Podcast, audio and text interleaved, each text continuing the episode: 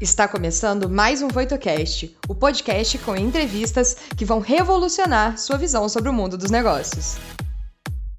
Olá, eu sou Henrique Corrêa, professor de gestão de operações e de cadeias de suprimento na Cramer Graduate School of Business, no Rollins College, nos Estados Unidos. E eu vou te acompanhar por essa websérie toda, trazendo os convidados mais experientes e referências mesmo em supply chain no mercado. Tudo isso para proporcionar para você uma visão global sobre a revolução que está acontecendo nas cadeias de suprimento. Pessoal, eu não vou nem gastar muito tempo, porque eu quero deixar o máximo de tempo para o nosso convidado é, dividir com a gente a experiência e o conhecimento dele. Mas o nosso convidado de hoje, o nome dele é Marcelo Scarcelli. É um cara fantástico do ponto de vista pessoal e do ponto de vista profissional. O Marcelo é graduado em Administração de Empresas na Fundação Getúlio Vargas, Escola de, de eh, Administração de Empresas de, de São Paulo, da, da, FGV. Ele é mestre em Economia pela GV e é MBA pela eh, Fundação Dom Cabral. Então, em todas as nossas conversas passadas, quando eu pergunto para os nossos convidados o que, que é importante né, como característica adquirida ou característica pessoal, todos os convidados falaram que você precisa entender do métier, você precisa saber muito dos conceitos, você precisa ter uma mentalidade é, crítica, etc. E você está entendendo por quê, né? Todos eles, além de terem características de liderança muito importantes, né, pessoais, também têm uma, uma, um apreço muito grande pelo conhecimento contínuo, né? E o Marcelo, é, além de tudo, eu tenho é, muito em comum com o Marcelo. Desde a primeira vez que a gente se encontrou, a gente já, já, já, já é, vamos dizer, estabeleceu uma, uma amizade muito, muito bonita, muito bacana, né? Porque o Marcelo ele, ele é um executivo, né? Daqueles que você encontra a primeira vez, você já vê que tem uma aura de, lider, de liderança em volta, já sabe que é um high flyer ali, né? Depois talvez de muitos anos é, convivendo com muitos jovens profissionais, a gente é, adquire uma, uma, uma sensibilidade para esse tipo de coisa. Mas, além de tudo, o Marcelo é um cara que pensa como acadêmico, então eu tenho mais isso em comum com o Marcelo. Né? É, além dessa formação toda sólida acadêmica que o Marcelo tem, ele também é, divide o tempo dele com é, coordenação e ensino. Né? Ele ensina em, em cursos de educação executiva, em MBAs, na Fundação Getúlio Vargas, é, ele coordena programas na, na, na, Fundação Getúlio Vargas. Eu não sei bem onde é que ele arruma tempo para isso, mas o fato é que ele arruma. Então, eu queria apresentar para vocês o Marcelo Scarcelli, que atualmente é vice-presidente de procurement corporativo. É, o Marcelo vai falar mais sobre isso, da Unilever. Marcelo, muito obrigado por você ter arrumado tempo de estar com a gente aqui hoje, meu amigo. Obrigado, Henrique. Obrigado pelo, pelo convite, obrigado pelas é, gentis palavras. É um, sempre um prazer estar em toda oportunidade com você, porque é, em toda ocasião, seja um café, seja em sala de aula, seja num projeto, é, eu e todos que estão comigo aprendemos muito com você. Então, toda oportunidade que a gente tem de estar junto é sempre um prazer. Obrigado pelo convite eu acho que todas essas iniciativas onde você junta toda essa sua bagagem acadêmica, sempre com um viés muito prático, conectado ao mercado, ajuda todos nós. Então, obrigado pelo convite, é um prazer. É... E falando um pouquinho de mim nessa, né, nessa introdução, é, são quase 20 anos é, em supply chain, na gestão de operações, e se me convidassem de novo há 20 anos para escolher em que área eu gostaria de começar minha carreira seria novamente em supply chain, porque uma vez que você ingressa nesse mundo é, é apaixonante, tem que gostar das crises, quantas crises já passamos, né? Esse ano é só mais uma, com um perfil diferente, e acho que quando a gente pega é, gosto por, por esse pulso, né, que a gestão de operações é, traz, é muito bacana. Nesses 20, quase 20 anos, é, passei por praticamente todas as que a gente chama as caixinhas né, da, da gestão da cadeia de suprimentos, tendo concentrado a maior parte do tempo na parte de, de planejamento e de procurement, é, tendo trabalhado também é, na Europa, na América Latina, é, com projetos nos Estados Unidos também. Agora, é, me, me, mudando é, para estar tá baseado aqui na Holanda para esse novo desafio. Então, prazer estar aqui dividindo e falando um pouquinho sobre procurement é, no dia de hoje com você. Beleza, Marcelo, fantástico, muito obrigado mesmo. É, Marcelo, como você falou, né? Você tem uma experiência imensa olhando para as várias posições. Eu fiz um pouco de cyberstalking hoje no, no, LinkedIn. Claro que eu já acompanho pessoalmente a tua carreira, mas olhando no LinkedIn eu vi os detalhes lá. Você tem experiência em todas as caixinhas, praticamente, de, de, né, de é, é, supply chain management, plan, source, make, deliver. Mas, mais recentemente, o que eu queria explorar com você era a questão de procurement, que é o que você, vamos dizer, está tá dedicando 100% do seu tempo hoje em dia, né, na parte do source, da, das caixinhas. Então, eu queria perguntar para você o seguinte, Marcelo, nesses últimos 20 anos, né, se você comparar na tua cabeça a função de suprimentos, a função, vamos dizer, de compras, essa função de suprimentos, hoje, com aquela de 20, 30 anos atrás, talvez até fosse conhecida como compras, né? Setor de compras, respondendo para o gerente financeiro. Hoje mudou tudo. Hoje o cara de procurement tem vice president, né? Quer dizer, status de vice-presidente, C-level praticamente, né? Então, assim, como é que você enxerga essa evolução em termos de é, que atividades ela foi incorporando ou foram mudando para que o status da função de procurement mudasse tanto para cima nas organizações como mudou. Legal. Não, acho que esse é um excelente ponto, Henrique, porque a gente conversa muito sobre isso quando a gente encontra os colegas e a gente tem aquele bate-papo saudosista, né? Lembra quando era desse jeito? Lembra quando começou dessa forma? Os controles eram assim?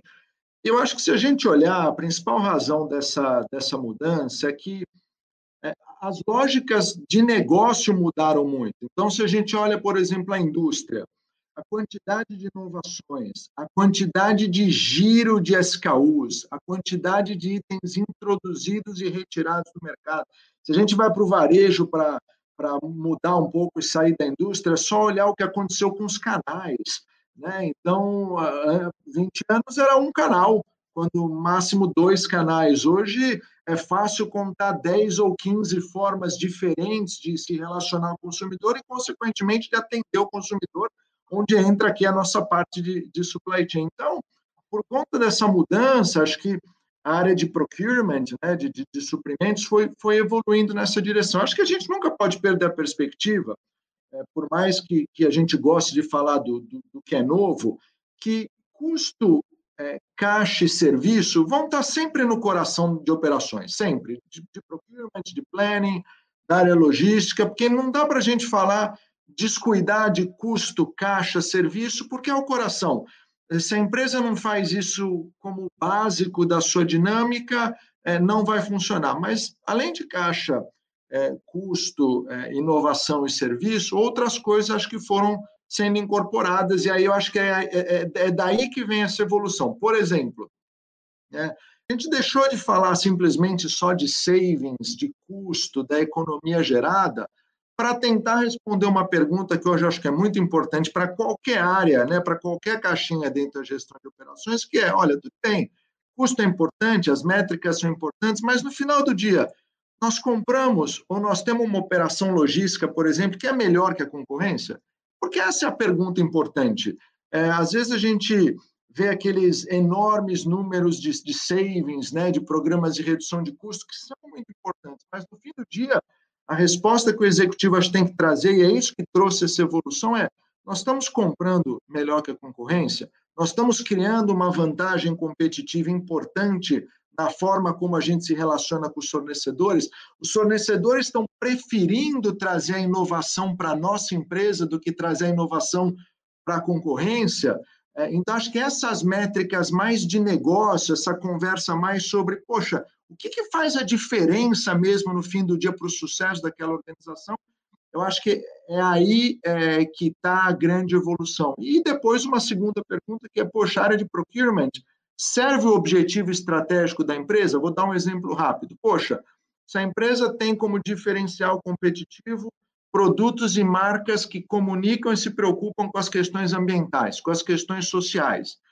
Nós, dentro da área de procurement, vamos ter que ter um programa muito claro e muito bem desenhado para checar quem nós estamos trazendo para o nosso pool de fornecedores, se eles atendem os aspectos sociais, se entregam programas sustentáveis, porque é aí que está a geração né, de valor que a empresa tomou como, como decisão perseguir. Então, nessas conexões e nessa abordagem mais de negócio, na minha opinião, que se deu esse, né, que a gente teve esse pulo de posicionamento né, do valor estratégico da área de procurement nos últimos anos. Puta, fantástico, interessantíssimo. Marcelo, você, quando fala de procurement, meu, eu não, eu não mencionei na, na, na apresentação é, que eu fiz sua, que foi super é, breve, mas, assim, para o pessoal que está nos assistindo, o Marcelo, na posição hoje, ele tem 100, 100 pessoas respondendo para ele, ele é responsável por um, por, um, por um spend da organização de 6 bilhões de euros. Quer dizer, não é 6 bilhões de dólares, é quase 7 bilhões de euros. Traduzindo isso para dinheiro brasileiro, para reais, são 35, 30, mais de 35 bilhões de reais. Isso explode a cabeça de qualquer pessoa quando pensa na responsabilidade da posição atual do Marcelo. Então, na hora que você pensa, Marcelo, nesses 35 bilhões reais, né? 7, 6 bilhões de, de euros, você tem certamente relacionamento com centenas, se não milhares de diferentes fornecedores. Normalmente, eu, eu sempre falo para meus alunos em operações, né? esse bobear, você já ouviu isso de mim, é assim, ó, não, não trata coisas iguais, coisas diferentes como se elas fossem iguais. Não entra nessa brincadeira da mass production, que você trata todos os fornecedores iguais, todas as máquinas iguais, todos os clientes iguais, porque eles são muito diferentes hoje em dia. Tendo isso na cabeça, quando você pensa no grupo de fornecedores com os quais você lida, é, como é que e qual é a lógica de você segmentar esses fornecedores para estabelecer relações talvez diferentes com eles, né?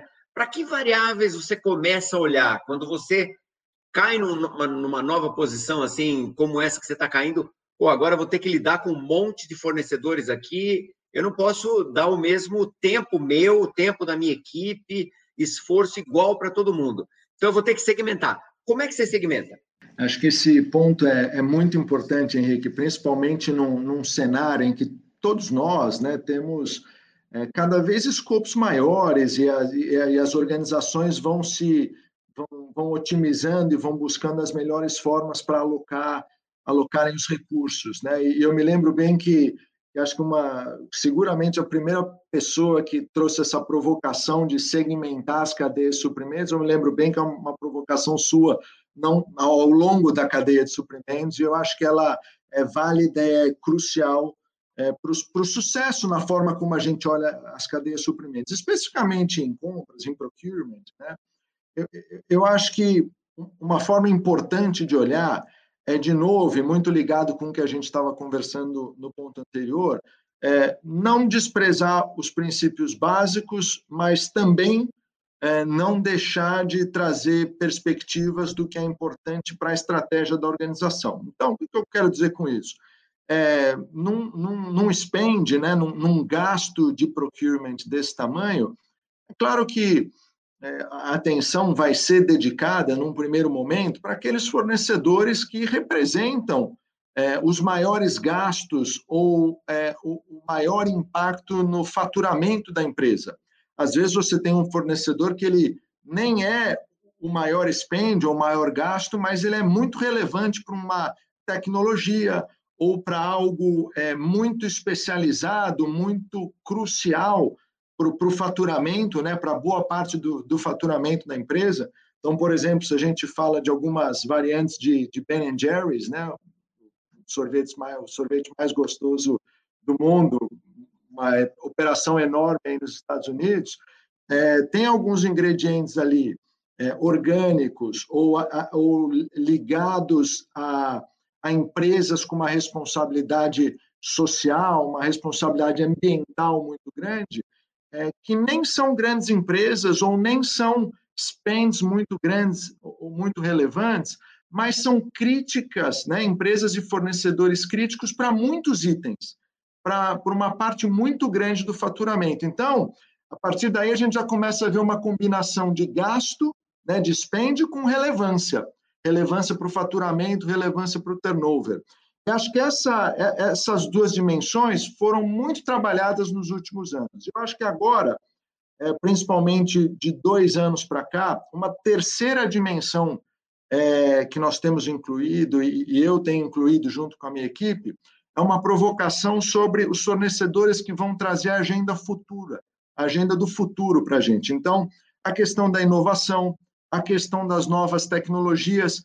Então, por exemplo, novas tecnologias químicas que permitem né, a gente ter ingredientes biodegradáveis ou ingredientes mais naturais, é, são muitas vezes é, trazidos por empresas pequenas, por startups que, se você fizesse uma varredura simplesmente por spend, elas nunca estariam no seu rol de relacionamento mas que por conta dessa relevância estratégica para daqui três, quatro, cinco anos, ou por um compromisso público assumido, por exemplo, ao redor de reciclagem de plástico, é, menos é, ou químicas mais naturais, vamos dizer assim, é, esses fornecedores entram então no, nesse rol é, de fornecedores importantes. E se a gente sai, por exemplo, da indústria para olhar para o varejo, a mesma coisa acontecendo. Poxa, fornecedores logísticos, fornecedores de tecnologia, fornecedores de informação, que é, o, é, o, é, o, é a nova riqueza do, do, supply chain moderno, né? informação em tempo real,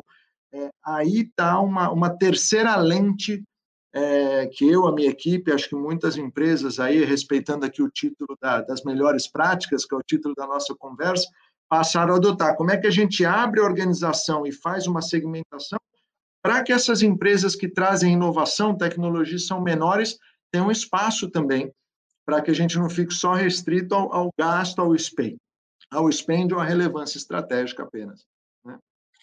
Meu, é, e, e, assim, não para ficar rasgando cedo aqui, mas uma das coisas que sempre me impressionou nas conversas com você foi e aí a gente se conhece desde que você era bem menos sênior, né, como, como executivo, mas sempre me impressionou é, a tua preocupação com a, com a lógica estratégica, sabe? Independente da posição que você ocupava, a gente, quando conversava, sempre falava, não, mas qual é o impacto estratégico desse negócio, né? Quer dizer, eu estou fazendo planejamento, mas qual é o impacto estratégico das decisões que eu estou tomando?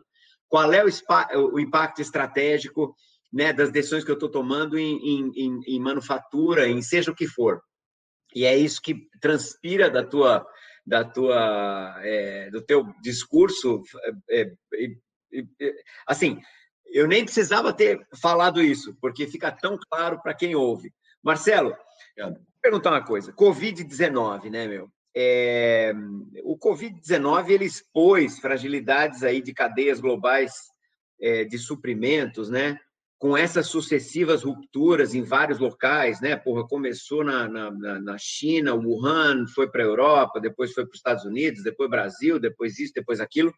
E, pô, você trabalha com fornecedores nesses lugares todos, né? Então, cada um deles que te, é, que te interrompe o fornecimento, te interrompe a, a, a, possibilidade da tua cadeia de suprimentos andar, né?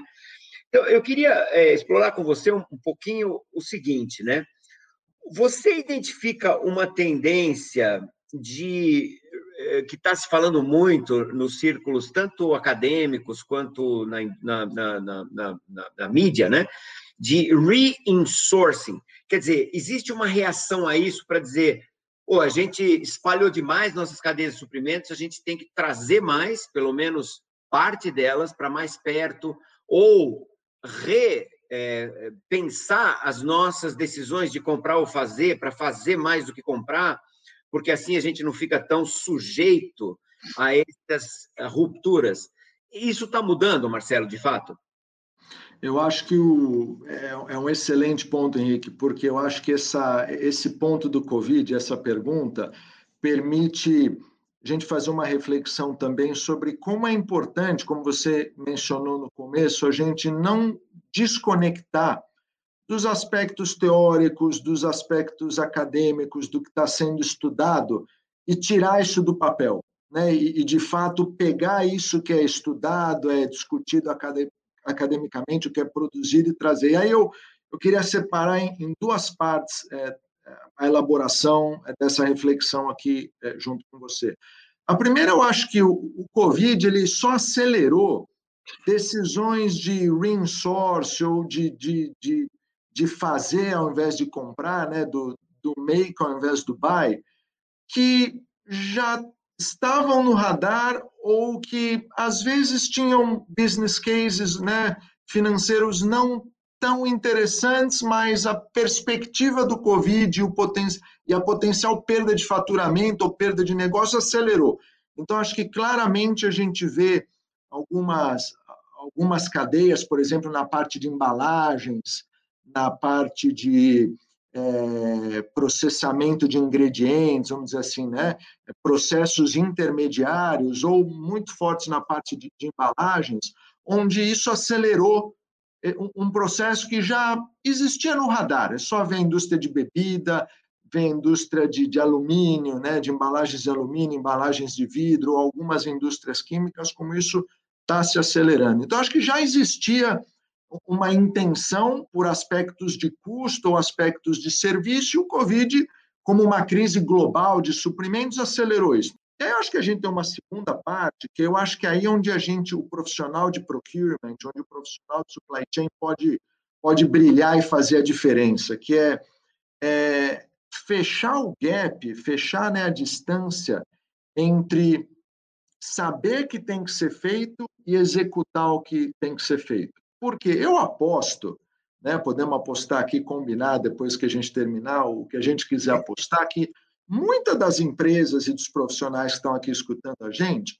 têm planos de contingência ou planos é, alternativos para os principais materiais, para os principais serviços. Tenho certeza que tem. A grande pergunta é quem é que colocou em prática é, esses planos ou, ou, ou quem que fez com que esses planos fossem possíveis de serem ativados de uma forma de, um, de, um, de uma forma possível de ser executado. Então, às vezes eu escuto muito, ah, não, nós temos ali um fornecedor B habilitado caso tenhamos algum problema com a Ásia. Tá bom, tivemos um problema com a Ásia, aí, ah, não, pera, precisamos trocar o rótulo, trocar o registro, precisamos pôr o pedido com 120 dias de lead time. Fala, então, não, não é um plano, né? É, é uma ideia. Então, acho que o que o Covid trouxe foi essa, esse senso de que as estratégias têm que sair do papel. Então, quando a gente fala em procurement, poxa, será que a alocação de 100% para um fornecedor é, é, a maneira adequada? É claro que a gente vai lá e sabe que um 80-20, um 70-30 faz sentido, mas muitas vezes tem a tentação de curto prazo, né? De, ah, puxa, eu consigo mais 1 ou 2% incrementais aqui de, de custo, é, vou fazer o deal nessa direção. Poxa, eu acho que o desafio que agora todo mundo percebeu é que não é brincadeira, né? ou, ou não é possível que esses planos sejam deixados de lado. Ou seja, a gente tem que tirar tudo aquilo da, da gaveta, aqueles estudos, aquele aprendizado, e tivemos que colocar as pressas. A grande questão é, poxa, se a gente conseguir fazer disso um hábito, fazer disso uma dinâmica de contratação, então, poxa, estamos ali terminando um processo de strategic sourcing, de uma decisão de um portfólio, tem que ter um checkpoint sobre qual a discussão de resiliência, qual é a alocação, qual é, é inclusive, é, é, saindo só de procurement para discutir com planejamento, olha, será que o safety stock desse item é esse mesmo, considerando a decisão que nós estamos tomando aqui do portfólio, né? Então, essa, essa lógica de integração, de execução, foi enormemente acelerado pelo Covid. Aí eu acho que o profissional que está conseguindo levar adiante esse tipo de execução vai criar um ativo pessoal enorme nessa direção enorme. Nossa, tanta coisa bacana no que você falou agora. Quer dizer, primeiro, é essa questão da diferença que tem entre você ter uma ideia na cabeça, ter um plano bacana, um documento escrito, escrito plano na capa, bem elaborado, só que é completamente diferente você criar um padrão de decisões coerente que reflita aquilo e que de fato mude o direcionamento que você quer dar para a empresa, né? Porque estratégia não é nada se não for um padrão coerente de decisões que leve a empresa para um outro caminho, né? Então, porra, obrigado por, por isso aí, porque é, é, é, uma pérola de conhecimento valiosíssima para os profissionais que estão começando. Então, assim, você ter as ideias corretas é super importante, mas você ter a habilidade de fazer aquelas ideias se transformarem num padrão de decisões coerente você de fato fazer acontecer aquilo é pelo menos tão importante quanto, né? E você falou. Se eu posso, uma... um, se eu posso só fazer um comentário, Henrique, eu acho é, que eu também, por favor. aprendi também essa com você e, e falo sem vergonha nenhuma, né? Aqui, é, às vezes o pessoal fala também, né, na gestão de suprimentos, a gente fala, ah, mas discutir isso dá mais trabalho. Discutir o plano de contingência complica as coisas. Eu acho que essa é a maior falácia, porque se você transforma isso num processo, na forma como você faz, né, num playbook, fala assim, olha, toda discussão de portfólio precisa ter um capítulo sobre resiliência, né? Isso vira uma rotina e ao invés de gastar mais tempo, nós vamos economizar tempo, nós vamos economizar aquele tempo que seria gasto, né? Então, só fazendo esse complemento aqui para esse viés prático que você é um dos que eu sei que defende muito em toda a lógica de gestão. Né? Perfeito. E você, você mencionou resiliência, né? Você interpreta que, vamos dizer, Covid também deu uma apressada na realização das empresas de que resiliência é importante, gestão de risco explícita é importante, não só, ah, não, que nem você falou, não, eu, eu, eu tenho uma ideia aqui de quais são os riscos e o que, que a gente faz se acontecer. Não, meu, você tem uma política definida, né? você, você tem ferramentas para mapear risco e para mitigar risco. Isso aí mudou ou, enfim, você acha que é uma coisa que é o flavor of the month, Covid, quando passar o Covid, volta tudo ao normal? Não, eu acho, eu acho que mudou. E, e como toda crise, né, quando passa, é, você tem 80% dos que aprenderam com a crise e, e sempre acho que 20% que que vão ser surpreendidos de novo, e acho que aí é, isso passa um pouco também pela, pela disciplina. Eu acho que nós temos na mão uma enorme diferença, tentando alinhavar aqui as, as, as perguntas anteriores, que a gente não tinha há 30 anos, que hoje nós temos uma overdose de informação, que antigamente ou não existia ou era cara. Hoje ela é abundante, mais até do que a gente consegue utilizar, para ser bem sincero, e com custo é, muito baixo. Então, na, na área de procurement, eu lembro que até muito pouco tempo, o máximo de gestão de risco que você fazia com fornecedores estratégicos era uma avaliação formal financeira ou alguma auditoria sobre aspectos ambientais e, e sociais para aqueles fornecedores importantes, a gente voltar aí 10, 15 anos. Né? E hoje, começou a ficar muito mais fácil. Bom, primeiro que é, os aspectos financeiros, ambientais e sociais é, já não são diferenciais nenhum, são hoje obrigações e, e o mínimo requerido para se fazer negócio no mundo moderno, cada vez mais preocupado é, com esses aspectos da gestão da cadeia de suprimentos. Mas agora, nós temos acesso a é, ferramentas de tempo real, de informações sobre fornecedores, visibilidade em tempo real de posicionamento das cargas, de processos aduaneiros, é, uso satelital abundante para questões ambientais e questões de desmatamento, por exemplo, com plataformas é, do modelo Google, do, assim, acessíveis a poucos cliques é, e com uma abundância muito grande de informação. E, de novo, trazendo uma questão do realismo. Precisa de tudo isso? Não precisa de tudo isso para todo mundo em todo tempo. Eu acho que você pode escolher, inclusive, quais os tipos de ferramentas de gestão de risco que você vai usar para cada segmento é, de fornecedor que você tem. O básico requerido para todo mundo, e aí depois é, ferramentas é, específicas. E aí, especificamente para o seu ponto, o Covid acelerou muito isso, porque juntou a fome com a vontade de comer. Uma enorme disponibilidade de tecnologia, de prestadores de serviço e de informação, uma enorme demanda. Aí, de novo, eu faço o ponto, né? É, informação tem de monte, muita coisa disponível. A pergunta que eu sempre deixo é: nós temos a clareza, nós temos a clareza de como nós vamos usar isso como prática corrente é, dentro da operação? E aí um comentário aqui final, isso virou, é, e acho que você sempre tinha me perguntado sobre o papel de, de procurement, um diferencial competitivo enorme. É só a gente ver o que acontece com o varejo. Poxa, o varejo que conseguiu ter prestadores de serviços logísticos, né, que, que, que proporcionam informação em tempo real, visibilidade sobre, sobre as etapas do seu pedido, visibilidade sobre a entrega, sobre se foi faturado ou não foi faturado. Eu conheço muitos consumidores que veem nisso uma credibilidade daquele varejo e optam por conta disso, né, é, por fazer negócio com aquele com aquela empresa em específico. É, ou sistemas de fidelidade logística, logística brilhante, como o Amazon Prime, né, que reduz enormemente, por exemplo, a percepção de preço que o consumidor tem ou a quantidade de pesquisa, porque o simples fato de ter um serviço diferenciado, pensado e contratado por alguém de supply chain, traz uma enorme alteração na própria elasticidade de preço percebida pelo consumidor.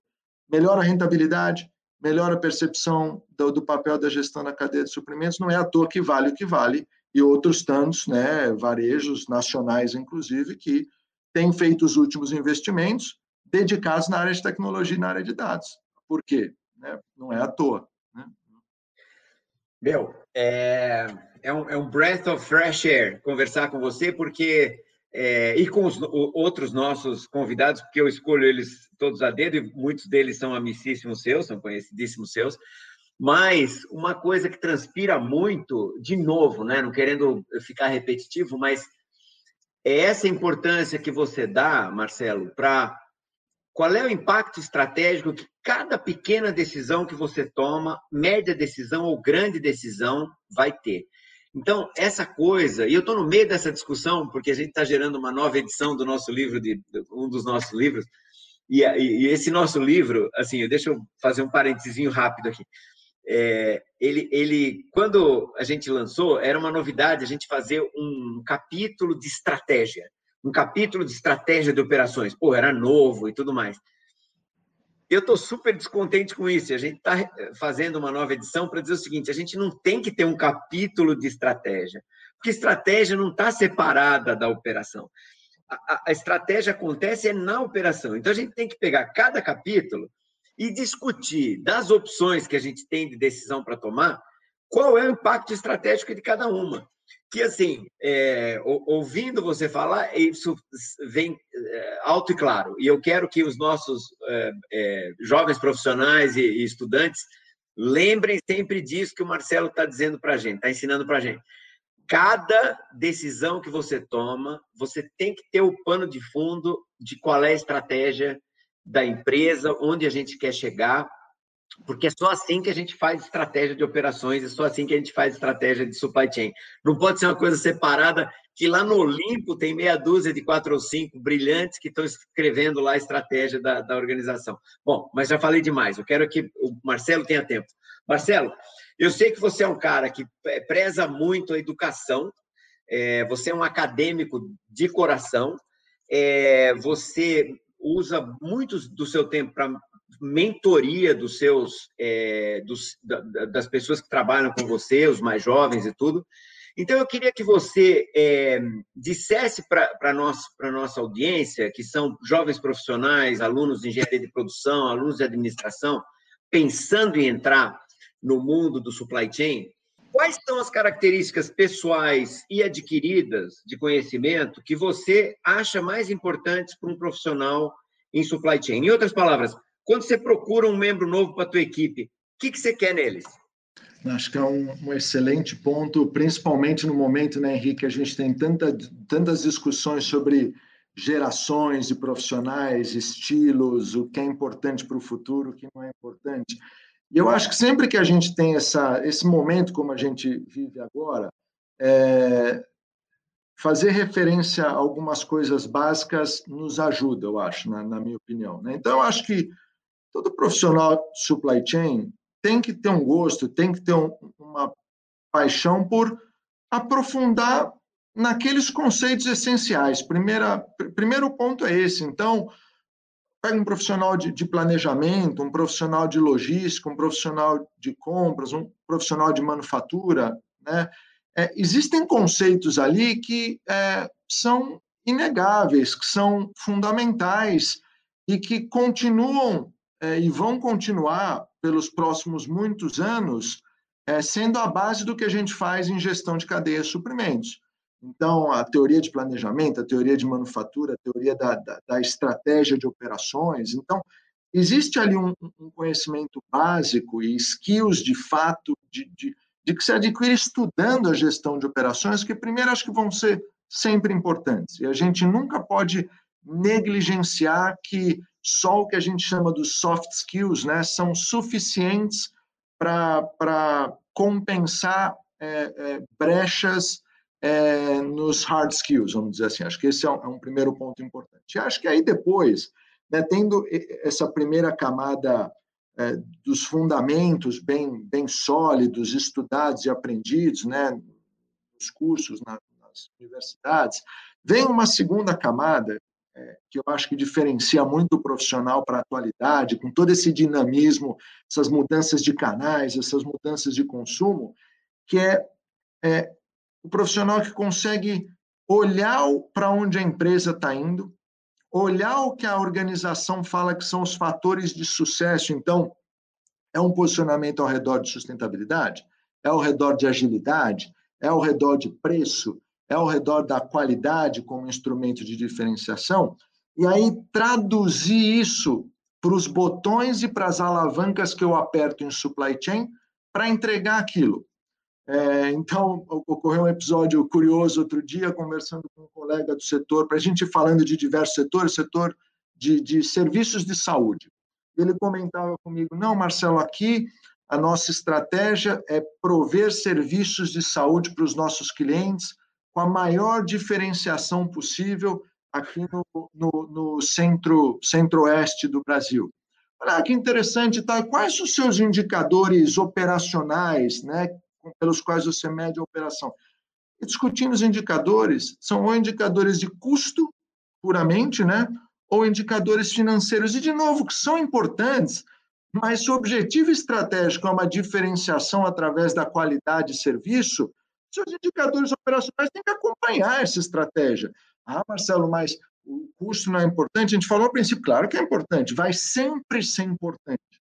Mas é, nós precisamos achar esse balanço entre responder em supply chain, o profissional, então, tem que saber responder em supply chain, qual é a alavanca que a gente puxa para entregar aquela, aquele diferencial. E a gente vai respirar isso ao escolher o fornecedor, a gente vai respirar isso ao escolher quem trabalha com a gente, a gente vai respirar isso ao escolher quais são os indicadores de performance, como a gente diferencia a performance. Então, eu acho que os profissionais conseguem ler isso, entender, escutar e aí traduzir, aplicar é, é essa teoria nessa direção, já é suficiente para uma, uma performance inicial brilhante. Aí o tempo vai somar, vai ajudar a somar outros elementos, as experiências de crise que você passou, as suas experiências de resiliência, e não podemos desprezar o tempo. O tempo vai agregando esse tipo de experiência. Mas se lá no comecinho a gente for disciplinado, é isso que eu procuro, com os conceitos sólidos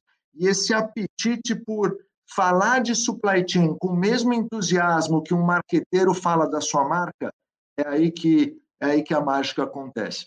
Puta, fantástico, tanta coisa bacana no que você está falando. Nota tudo isso aí que o Marcelo está falando, que são pérolas de sabedoria e de conhecimento.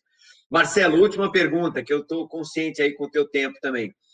Eu, eu te conheço, meu, eu, eu, e você me conhece. A gente tem uma paixão por, por supply chain, mas olhando, uh, vamos dizer, pragmaticamente, é, você recomendaria uma carreira em supply chain para um profissional começando agora? E se recomendar, Existe na tua cabeça uma caixinha que é melhor para ele fazer um caminho de sucesso como o Marcelo fez? Quer dizer, é, você acha que ele tem que começar por planning, ele tem que começar por, por, por, por, procurement, ele tem que começar por delivery, por make? Existe essa lógica ou não?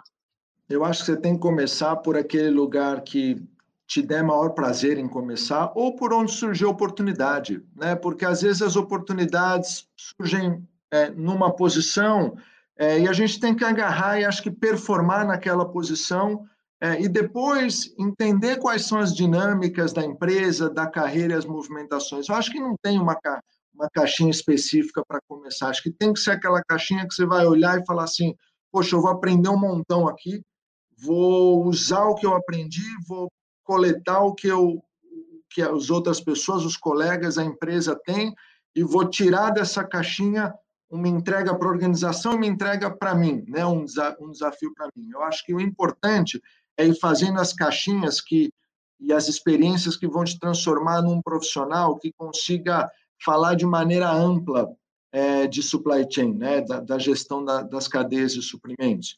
Acho que é importante essa amplitude. Depois, eu acho também não tem problema nenhum a gente especializar numa área específica. A gente tem vários colegas é, que têm cargos executivos importantes é, e que especializaram as suas carreiras em uma das caixinhas, mas tendo passado por experiências diferentes que depois permitiram essa escolha, permitiram que eles falem sobre essas, essas atividades da cadeia de suprimentos com, com, como pessoas que já passaram lá. Então, acho que esse é um ponto importante.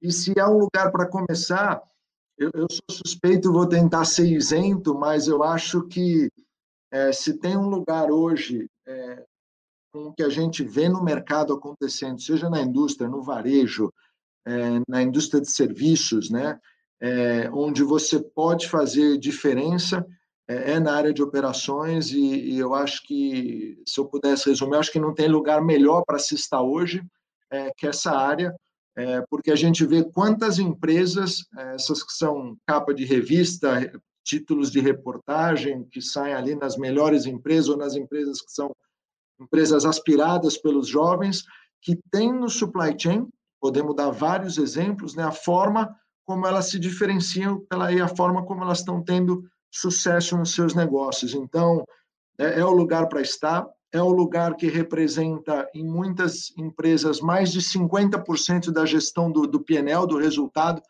né? às vezes muito mais, passa pela área de, de suprimentos.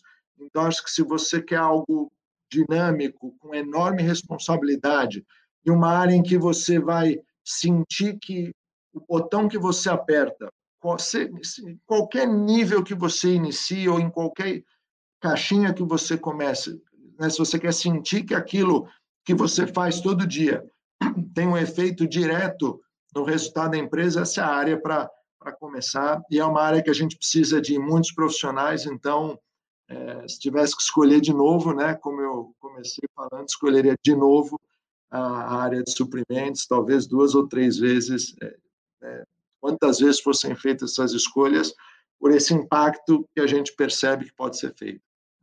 Ô Marcelo, show, meu, show de, de, de orientação para os mais jovens, show de estratégia, show de supply chain. Agradeço muitíssimo a, a tua disposição de estar com a gente no final de um dia duro de trabalho, que eu sei que você está é, em Amsterdã, já é tarde aí, etc. Mas você conseguiu achar uma, um, um tempo para a gente.